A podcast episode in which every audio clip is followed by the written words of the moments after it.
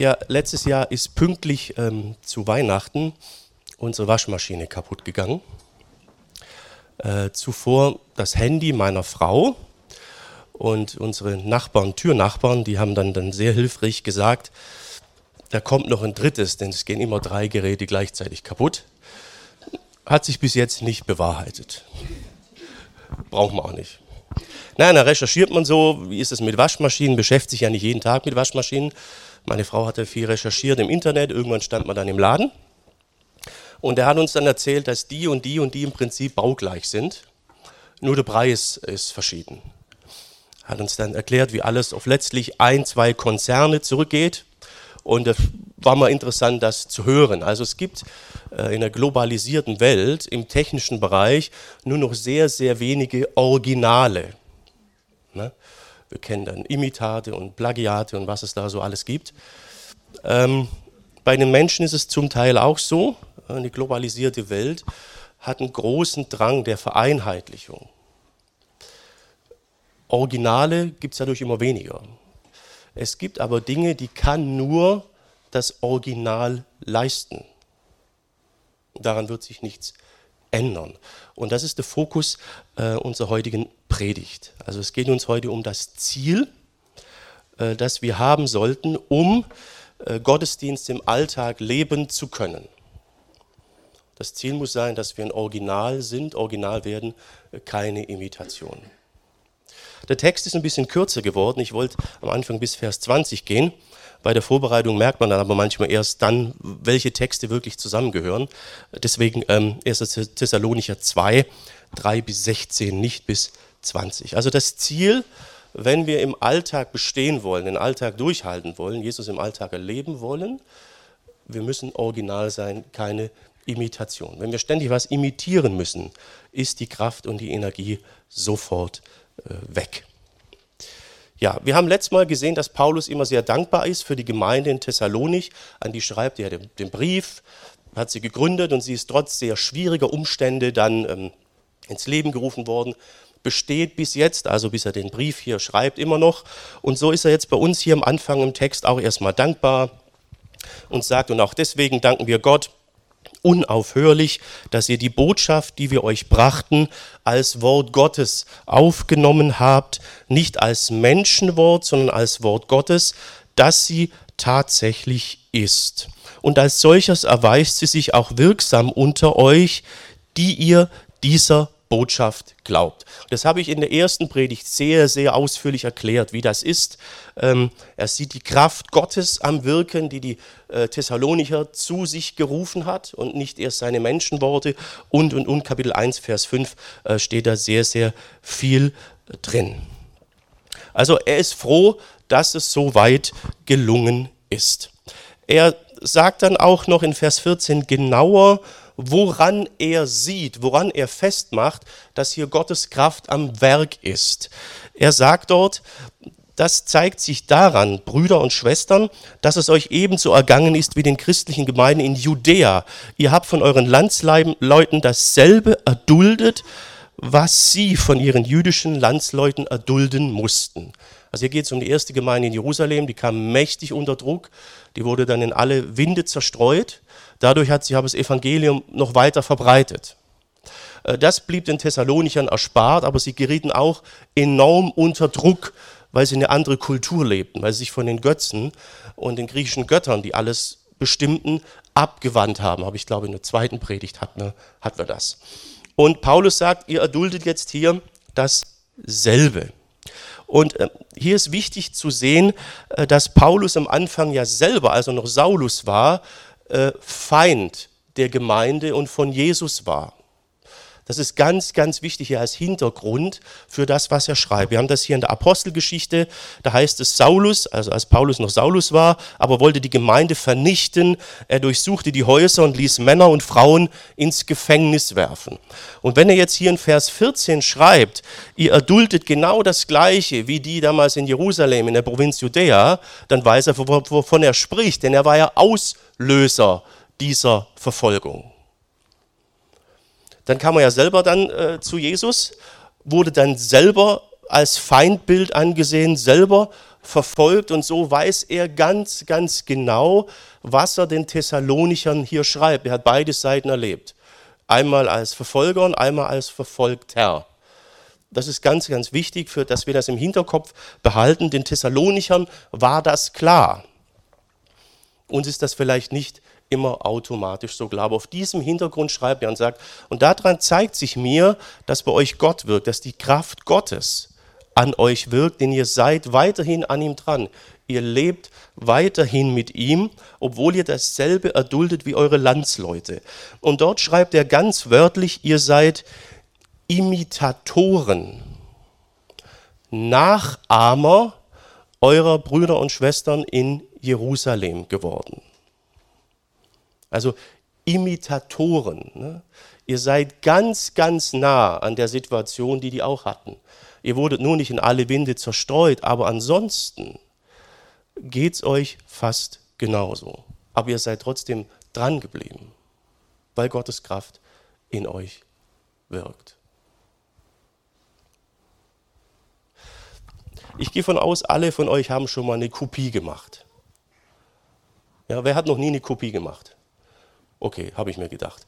Manche, es gibt ja noch so richtig mit Papier macht man das. Die meisten haben es auch schon vom Computer gemacht, ne? Steuerung C oder beim Mac Command C und dann V, kopieren, einfügen, ne? Copy-Paste. Also ist bei uns eigentlich so ganz normal. Eine Kopie ist ja eigentlich ähm, ein sehr originalgetreues, fast identisches Duplikat. Ne? Im elektronischen Bereich kann man das ja kaum mehr unterscheiden. Das ist eine Kopie. Ne? So, und da gibt es aber auch Imitation. Imitation ist, ist, ein bisschen was anderes. Eine Imitation ist immer da, wo man nicht einfach was kopieren kann, sondern das muss man dann über lange Zeit sehr sorgfältig nachbauen oder nachkonstruieren, um so nah wie möglich am Original zu sein. Wir waren vor einer Weile mal in Wien, da waren wir auch im Schloss äh, Schönbrunn und da waren so Restauratoren und ich habe mit einem haben wir da auch kurz, und der Führer hat das auch gesagt, der uns da durchgeführt hat, die arbeiten schon an einer Ecke, ich weiß nicht wie viele Jahre, um originalgetreu zu imitieren. Und wenn es geht, sogar zu restaurieren. Und manchmal geht es eben nicht immer. Zu den Dingen, die man jetzt nicht wirklich kopieren kann oder gar nicht kopieren kann, die man nur imitieren kann, gehören auch Menschen. Wenn irgendein Schauspieler irgendeine andere Person verkörpern soll, ist enorm, was die auf sich nehmen, um das so originalgetreu als möglich zu machen. Aber eine Kopie ist nicht möglich. Funktioniert nicht. Es geht immer nur bis hin zur Imitation. Und äh, das ist der Begriff, also griechisch Mimenti, ähm, den Paulus hier verwendet und sagt, ihr seid ähm, Mimentai, Entschuldigung. Also ihr seid eigentlich Imitatoren der ersten Gemeinde. Also euch geht es so, wie es am Ursprung war. Aber der Grund ist nicht, weil ihr diese Gemeinde nachmachen sollt, sondern weil ihr Jesus imitieren, nachahmen wollt, steht da. Also hier steht nicht einfach nur Nachfolge, sondern sie versuchen so nah wie möglich dem Original zu kommen, eben Jesus zu kommen. Und der Grund, warum sie das tun, ist, weil sie selber Originale geworden sind. Also die Botschaft von Jesus, seine Überzeugung, Gottes Gebote sind ihre Überzeugung geworden, ihre Identität geworden. Das haben wir in den letzten Predigten gesehen. Sie sind zum Zentrum ihres Lebens geworden. Und darum geht es ihnen jetzt sehr, sehr ähnlich äh, wie der Gemeinde in, in Jerusalem. Aber sie sind weiterhin mit Jesus dran, weil sie das Ganze eben nicht nur imitieren, sondern weil sie original wurden. Jesus wurde zu ihrem Zentrum, ihrem Mittelpunkt. Hätten sie das Ganze nur nachgespielt, irgendwie imitiert, würde es die Gemeinde nicht mehr geben. Hätten sie das nicht durchgehalten. Also es ist sehr interessant, dass Paulus hier gerade solche äh, Begriffe wählen. Das ist auch die erste Botschaft für uns heute Morgen, der erste Kerngedanke hier im Text, das Original. Es braucht das Original. Es gibt Dinge, die kann man nicht imitieren, schon gar nicht dauerhaft. Und wenn wir das Ganze jetzt einfach mal zusammenbringen auf einen Punkt, dann beschreibt Paulus hier eigentlich nur, was Jesus als Prinzip immer wieder nennt. So im Lukas-Evangelium hier, Kapitel 6, Vers 45, da sagte er mal, denn wovon das Herz voll ist, davon redet der Mund. Also wenn du was auf dem Herzen hast, dich wirklich was begeistert, dein Hobby, deine Leidenschaften, was auch immer, dann redest du ständig davon, was dir enorm wichtig ist. Auch an anderen Stellen macht Jesus immer wieder deutlich, dass das, was unser Inneres bestimmt, äh, nach außen dringt. Markus Evangelium zum Beispiel, Markus 7, da sagt er, dass auch Verhaltensweisen, die jetzt Gott widersprechen, aus unserem Inneren aus unserem Denken, unserer Überzeugung kommen. Und nichts anderes meint jetzt Paulus eigentlich hier. Er sagt, ihr seid Originale. Die Sache mit Jesus ist eure Überzeugung, eure Persönlichkeit, eure Identität geworden. Sie prägt euer Leben und das bleibt so, obwohl es von außen an dieser Stelle momentan tatsächlich Druck gibt. Euer Herz gehört dem Herrn. Das Herz ist nach biblischem Verständnis Sitz der Persönlichkeit, der Identität, des Willens, der Emotion, eben, eben alles.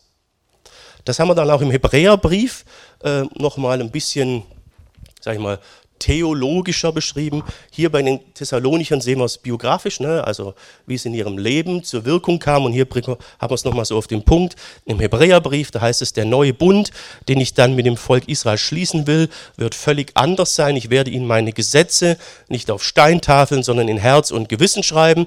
Ich werde ihr Gott sein und sie werden mein Volk sein. Und das war nicht nur der neue Bund für Israel, sondern ist der neue Bund für die Welt, das Neue Testament. Ja, ein paar Grinsen, ne? Ja, super. Im Seabase ist was hängen geblieben, das freut mich. Wir hatten nämlich das gerade im, genau. Ah ja, für die Zuhörer, äh, Zuschauer, Seabase ist unser biblischer äh, Unterricht und ist doch schön, wenn man als Lehrer merkt. Ähm, es ist nicht alles vergebens. Ne?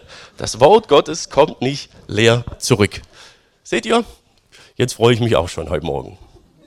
Ja, neuer Bund, also es geschieht was im Herz. Im Alten Testament war das ja eine äußere Norm. Wir haben die Gebote bekommen in Form von Steinplatten. Äh, Gott hat sie denen übergeben, graviert. Und dann muss man irgendwie gucken, dass man das implementiert oder wie, äh, auch adaptiert ins Leben oder das irgendwie übernimmt ne? oder imitiert. Aber das hat halt nicht äh, funktioniert. Und darum äh, wird es uns jetzt ins Herz gelegt. Das wird zu unserer ähm, Identität. Und das hat gravierende Folgen. Das haben wir in 1. Johannes 3, Vers 9, habe ich schon ab und zu mal gezeigt, den Vers. Da heißt es, wer Gott zum Vater hat, äh, sündigt nicht, gemeint ist fortwährend, permanent. Äh, das geht gar nicht, weil das Erbgut seines Vaters in ihm wirkt. Da ist der Geist Gottes mit gemeint, der eben Gottes Willen, laut Hebräerbrief seine Gebote in unserem Inneren verankert. Ein solcher Mensch kann gar nicht permanent fortwährend sündigen, weil er von Gott stammt. Er bekommt eine andere, neue Abstammung. Man wird original. Man wird tatsächlich Sohn oder Tochter Gottes. Und dann ist die Frage, wie viel äh, Wert hat jetzt der Glauben und die Sache mit Jesus in meinem Leben und meinem Alltag? Oder wie kriege ich das hin? Die ist dann zweitrangig, weil es dann einfach so ist. Du bist, was du bist und lebst dann, was du bist. Es wird Teil von dir sein. Dieser andere Weg, das immer zu imitieren, das wird irgendwann scheitern. Niemand kann im Alltag bestehen, wenn er ständig Schauspieler muss, ständig irgendwas imitieren muss, was er letztlich nicht ist. Das fun funktioniert nicht. Da wird schnell Frust da sein, Energieverlust, äh, vielleicht bis zur Erschöpfung, Überforderung. Es wird einfach nicht hinhauen. Viel besser ist, wenn wir original sind.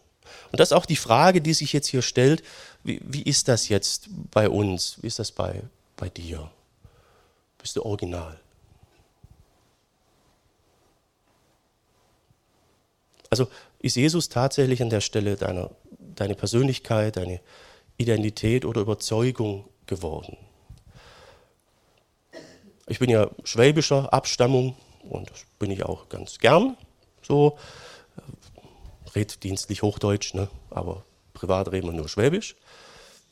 Ähm, das war damals aber auch dann bei mir, weil ich sage, diese Herkunft, diese Abstammung, die gibt es nicht mehr. Also das ist der Schritt, der her dran ist, dass wir Jesus sagen, hier bin ich komplett. Ich brauche eine andere Abstammung, neue Identität. So. Es war ein bisschen schwierig am Anfang, als ich in der Ausbildung dann war, in Wuppertal. Die waren alle schon enorm fromm, also kamen viel aus Gemeinden, ich gar nicht. Ähm, die haben mich denn genommen, die haben schon mir abgenommen, dass ich da mit Jesus das ernst meine, aber ich war kulturell komplett anders drauf als die. Als der Direktor mal zu mir sagte, hallo Herr Gruler, äh, wusste ich gar nicht, ne? oder später sagt er dann immer, Bruder Gruler, da habe ich auch nicht reagiert, wusste ich gar nicht. Ne? War ich am Spülen, da sagte er, ja, Sie sprechen nicht mit jedem. Sagt, oh, aber ich sage, stimmt, mit dem Skateboard früher haben auch manchmal gesagt, hey Bruder, ne? aber das war einfach, aber da bin ich aufgefallen, aber das war dann auch nicht so, so wild, weil ich eben nicht jetzt aus der frommen Kultur kam. Aber ich habe alles zurückgelassen, komplett, und bin eben nach Wuppertal. Und ähm, ja, jetzt bin ich hier. Und manchmal merke ich, dass ich immer noch nicht so ganz in die Kultur von Gemeinden passe. Und ja, manche stört, ist halt so. Genau. Ja. Ihr, ihr versteht, was ich meine, ne?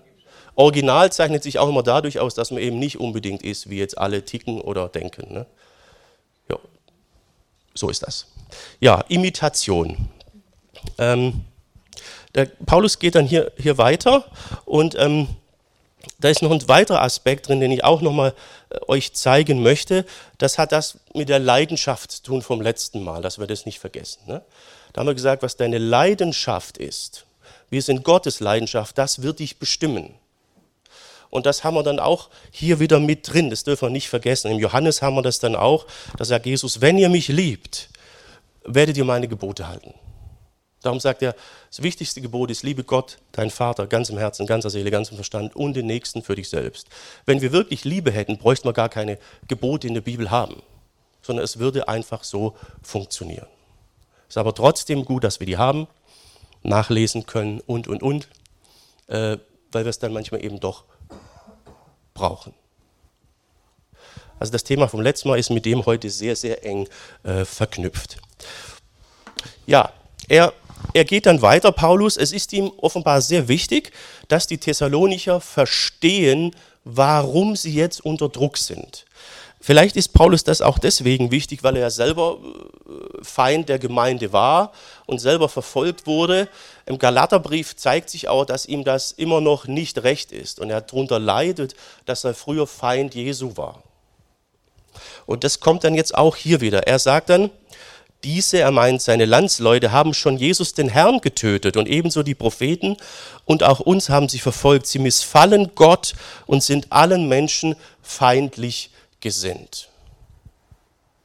Und hier müssen wir jetzt aufpassen, ähm, dass wir das richtig verstehen. Das war also im Mittelalter mit ein Grund, warum man dann gegen Juden vorgegangen ist, Judenverfolgung, weil sie sind ja die Christusmörder. Und da hat man Paulus dann ein bisschen zu kurz gefasst. Für Paulus war klar, ähm, dass Jesus starb, weil es Gottes Plan war, um uns zu erlösen. Also das ist hier Hintergrund.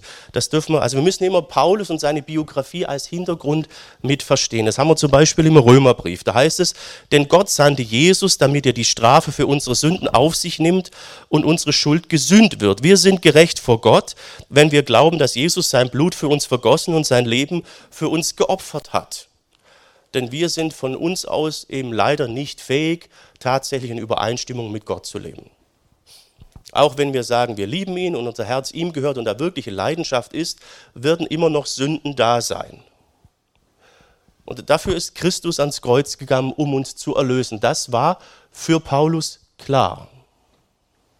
Trotzdem schreibt er jetzt hier, diese haben schon den Herrn und die Propheten getötet.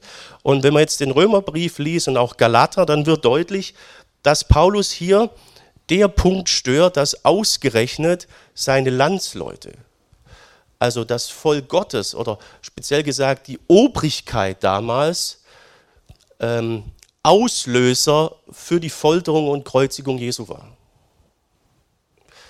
Ihm wäre es lieber gewesen, das wäre nicht aus seinem Volk gekommen, sondern nur rein von den Römern oder so. Denn es ist ja ihr Messias, ihr, ihr Christus. Aber hier sieht er eine gewisse Tradition und sagt, naja, die Propheten haben sie auch schon getötet. Also dass Jesus ans Kreuz musste und dass er wegen unserer Schuld starb, ist klar. Wir können jetzt nicht sagen, hier, das sind die Christusmörder. Aber trotzdem wäre es ihm lieber gewesen, dass das nicht als Impuls aus seinem eigenen Volk gekommen wäre. Das scheint ihn äh, zu stören. Genauso wie ihn stört, wie gesagt, im Galaterbrief sieht man es, dass er vorher selber Feind der Gemeinde und somit Feind Gottes war, sagt er.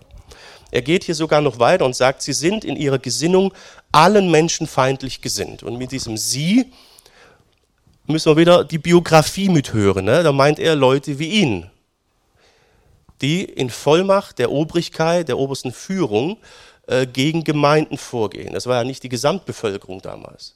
Es waren vor allem aus den Reihen der Pharisäer und Sadduzäer, die da enorm Druck gemacht haben.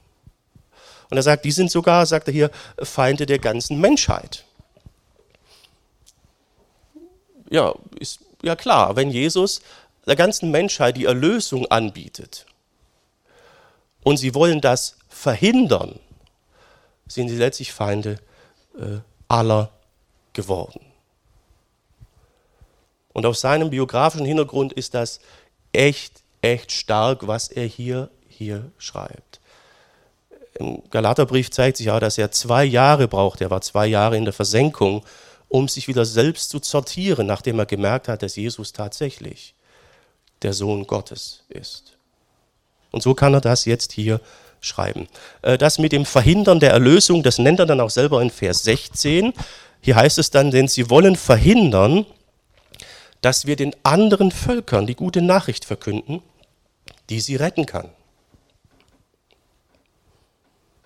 Das ist scheinbar die Motivation. So machen sie fortgesetzt das Maß ihrer Sünden voll, aber das Strafgericht Gottes hat sie schon in vollem Umfang erreicht. Also das Ziel ist nicht nur äh, die Vernichtung der Gemeinde, der Botschaft Jesu, sondern zu verhindern, dass sich die Rettungsbotschaft ausbreitet. Wahrscheinlich, weil dann ihr Alleinstellungsmerkmal als alleiniges Gottesvolk zu existieren dadurch in Frage gestellt wird. Denn durch Jesus kann man nun eben auch tatsächlich als Original zum Volk Gottes gehören. So versteht Paulus diese ganze Geschichte. Ähm, wenn man damals zu Gott gehören wollte, äh, musste man ja Jude werden. Da Männer mussten sich beschneiden lassen. Ähm, Männer und Frauen mussten so eine Taufe vollziehen, also nennt es Proselytentaufe, es war so ein Tauchbad, rituelles Untertauchen für Männer und Frauen. Wir tauchen ja auch mit, mit Untertauchen, das war damals auch äh, nötig. Äh, man musste ein Opfer darbringen im Tempel das konnte man, weil es den Tempel nicht mehr gab, auch anders handeln oder es wurde dann verschoben, bis dann mal wieder ein neuer Tempel äh, gebaut wird. In der Mishnah wird das ein bisschen, ja, ich habe es nicht so klar jetzt verstanden, welche Regelung da wirklich gibt. Da gibt es vielleicht mehrere, die ineinander greifen. Und man muss natürlich das jüdische Gesetz, also vor allem das Religionsgesetz, was speziell den Gottesdienst regelt, einhalten. Also musste Jude werden. Dann konnte man zu Gott gehören. Jetzt gab es damals ähm, eine große, große Gruppe der sogenannten Gottesfürchtigen. Die werden auch manchmal im Neuen Testament erwähnt. Das waren Leute, die an den Gott Israels glaubten, auch seine Gebote halten wollten, aber diese ganzen Rituale nicht vollzogen haben. Das war in manchen vielleicht zu viel, aber das Zweite war halt auch, man konnte diese ganzen Dinge vollziehen. Man war aber dadurch trotzdem von der Abstammung her weiterhin Römer, Grieche oder sonst wer, eben kein Jude. Also man war in dem Sinn eine, eine äußere Imitation. Und als jetzt diese Gruppe das Evangelium hörte, könnt ihr euch vorstellen, was da passiert ist. Die haben das sofort angenommen, weil sie dadurch tatsächlich als Originale zu Gottes Volk gehören konnten. Paulus erwähnt es dann auch an manchen Stellen. Ähm, zum Beispiel sagt er hier Folgendes zur Beschneidung. Er sagt, die wahren Juden sind die, die es innerlich sind. Und die wahre Beschneidung ist die Beschneidung des Herzens. Merkt ihr, da ist wieder das Herz, ne? Ja? Ähm, die nicht nach den Buchstaben des Gesetzes erfolgt, sondern durch den Geist Gottes. Wenn ihr mal den Anfang von Römer 9 lest, merkt er, dass er jüdisch sein, Jude ganz anders definiert. Er definiert es nicht, sagt er, nach dem Fleisch, von der leiblichen Abstammung her, sondern nach der inneren Haltung. Schon in Habakkuk, Altes Testament steht, wer glaubt wie Abraham, wird durch seinen Glauben gerecht. Gehorsam ist besser als Schlachtopfer. Also durch das ganze Alte Testament galt schon immer, dass die innere Einstellung alles entscheidet, auch ob die Opfer gültig sind, die ich darbringe. Und darauf beruft sich jetzt Paulus. Er sagt, das ist das Evangelium. Schon Abraham wurde gesagt, in dir sollen gesegnet werden alle Nationen der Erde. Und laut Galaterbrief sagt er, ist Jesus die Erfüllung dieser Zusage an Abraham. Und darum hat in diesen Kreisen das Evangelium unheimlich schnell um sich gegriffen. Aber dadurch ist die Feindschaft äh, von der anderen Seite, von den Leuten, die gestrickt waren, wie Paulus oder Saulus, umso größer geworden. Weil sie sagen, nee, nee, wir sind Gottes Volk. Ihr nicht. Sie haben die anderen für eine Imitation gehalten. Und Paulus sagt, nee, ihr seid die Imitation. Krass, ne? Er dreht es komplett auf den Kopf. Zweite Botschaft für uns heute. Die, die Imitation. Was ist eigentlich echt und was ist Imitation? Da möchte ich einfach nochmal die Grafiken zeigen, die ich letztes Mal schon gezeigt habe. Wir haben da gesehen, es müsste so sein. Jesus sagt, trachtet zuerst nach dem Reich Gottes, kümmert euch zuerst um meine Zielsetzung, meine Dinge, meine Sachen. Ich möchte deine Leidenschaft sein. Ich möchte im Zentrum deines Lebens stehen, weil ich habe dich selber ins Zentrum meines Lebens gerückt. Du bist meine Leidenschaft, meine Passion geworden. Deswegen habe ich den Himmel verlassen, Mensch geworden, bin am Kreuz in den Tod gegangen, also habe diese Identität als Mensch nochmal geopfert und dann in die Ewigkeit. Das, haben wir gesagt, ist das Zentrum, wie es sein sollte. Und dann haben wir gesagt, oft ist es leider, leider so. Und dann muss man imitieren. Da muss ich gucken, dass Jesus immer noch irgendwie genug in mein Leben reinkommt. Ich muss das fest einplanen, die Uhrzeit, die Uhrzeit und, und ähm, ja, also äh, versteht ihr, es funktioniert dann nicht von Natur aus, aus dir heraus. Das wird manchmal aber auch als, als, als, als, wie soll ich sagen, als Wahrheit oder als Zielsetzung gelehrt und gepredigt. Ja? Nimm Jesus auch noch in dein Leben hinzu. Aber wenn das so gelehrt wird und gepredigt, dann ist zementiert, dass Jesus niemals Zentrum meines Lebens werden wird. Er wird niemals meine Leidenschaft, niemals meine Identität sein. Es ist vorprogrammiert, dass ich immer aus eigener Kraft, aus eigener Energie heraus irgendwie gucken kann, muss, dass er in meinem Leben auch noch zum Zug kommt. Es ist vorprogrammiert, dass ich immer Imitation sein werde. Es ist vorprogrammiert, dass ich frustriert sein werde, meine Kraft ausgehen und ich einen Burnout haben werde, wenn ich das tatsächlich umsetzen möchte.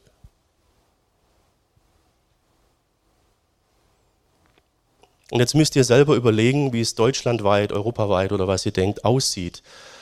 Welches Prinzip mehr gelebt und als ideal gesehen wird. Ich habe den Eindruck, die Sache mit dem Original eher nicht denn sie verlangt ein Opfer. Sie verlangt, dass wir uns genauso hingeben, wie er sich hingegeben hat. In Römer 12, 1 und 2 sagt Paulus das ja auch, gebt euch selber hin als lebendiges Opfer.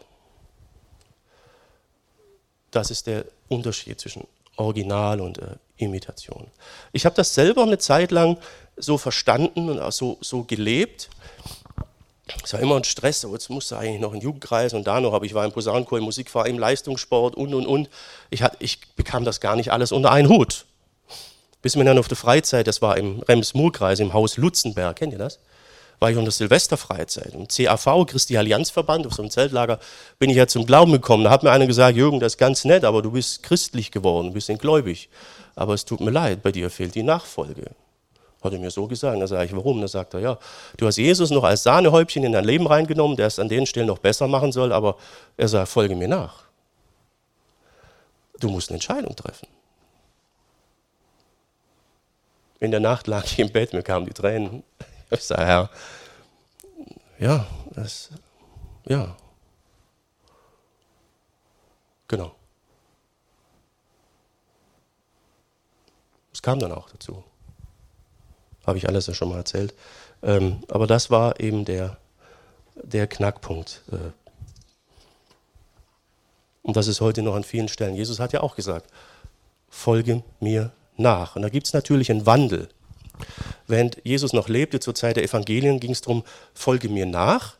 Und in den Briefen bei Paulus und dem Ganzen, ähm, das haben wir jetzt auch auf der Pastorentagung, kam das gut raus in den Vorträgen, da wird dann oft von Nachahmung und Imitation gesprochen. Habe die letzten zwei Predigten auch schon gesehen, ja?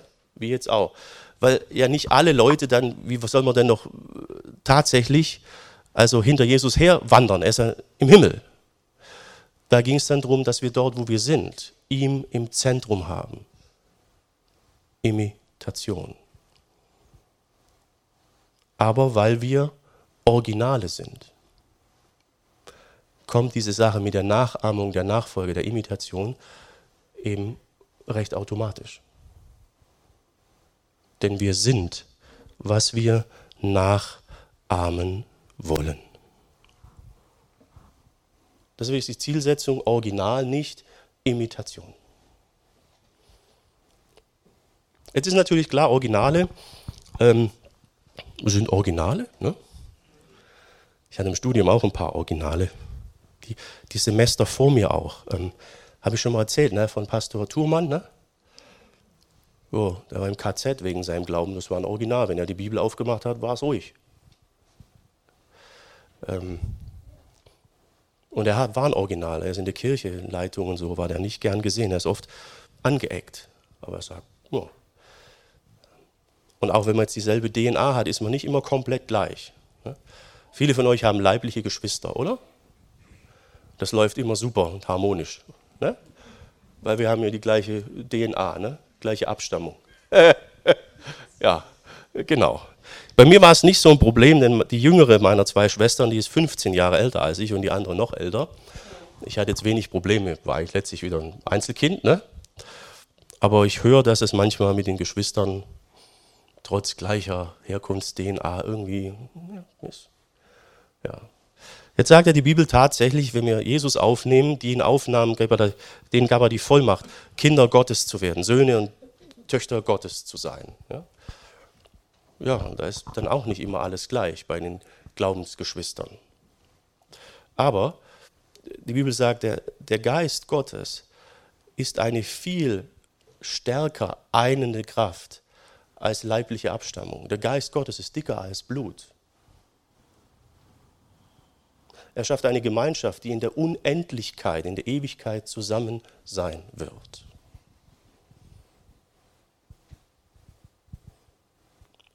Also unser Zusammenhalt, unsere Beziehung, die wir zu den leiblichen Geschwistern haben, die sollte durch den Geist Gottes stärker und enger sein. Als äh, andersrum, also die wir zu der Gemeinde haben, die sollte stärker und enger sein als zu unseren leiblichen Geschwistern. Ne? Wenn natürlich Ne, ihr müsst natürlich jetzt äh, sehen, da setze ich als Bild ein Verhältnis zwischen den Geschwistern raus, das funktioniert. Ne? Wenn es überhaupt nicht funktioniert, dann ist jede Art der Beziehung besser. Ne? Ja? Ähm, aber die Einheit, die Geist Gottes schafft, die ist stärker, so lehrt das die Bibel.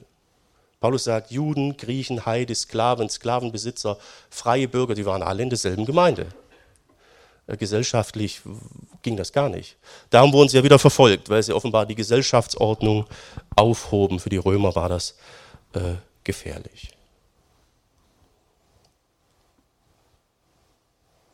So, wo bist du im Imitieren? Und merkst, irgendwie stresst mich das enorm. Weil es vielleicht Punkte gibt, die noch gar nicht dem Herrn gehören. Vielleicht hat man dir auch von Anfang an äh, das hier als, als Ideal beigebracht, ist es aber offenbar nicht. Also das Ziel ist besser Original als, als Imitat. Dann ist das mit dem Alltag nicht mehr so der kraftraubende Stressfaktor.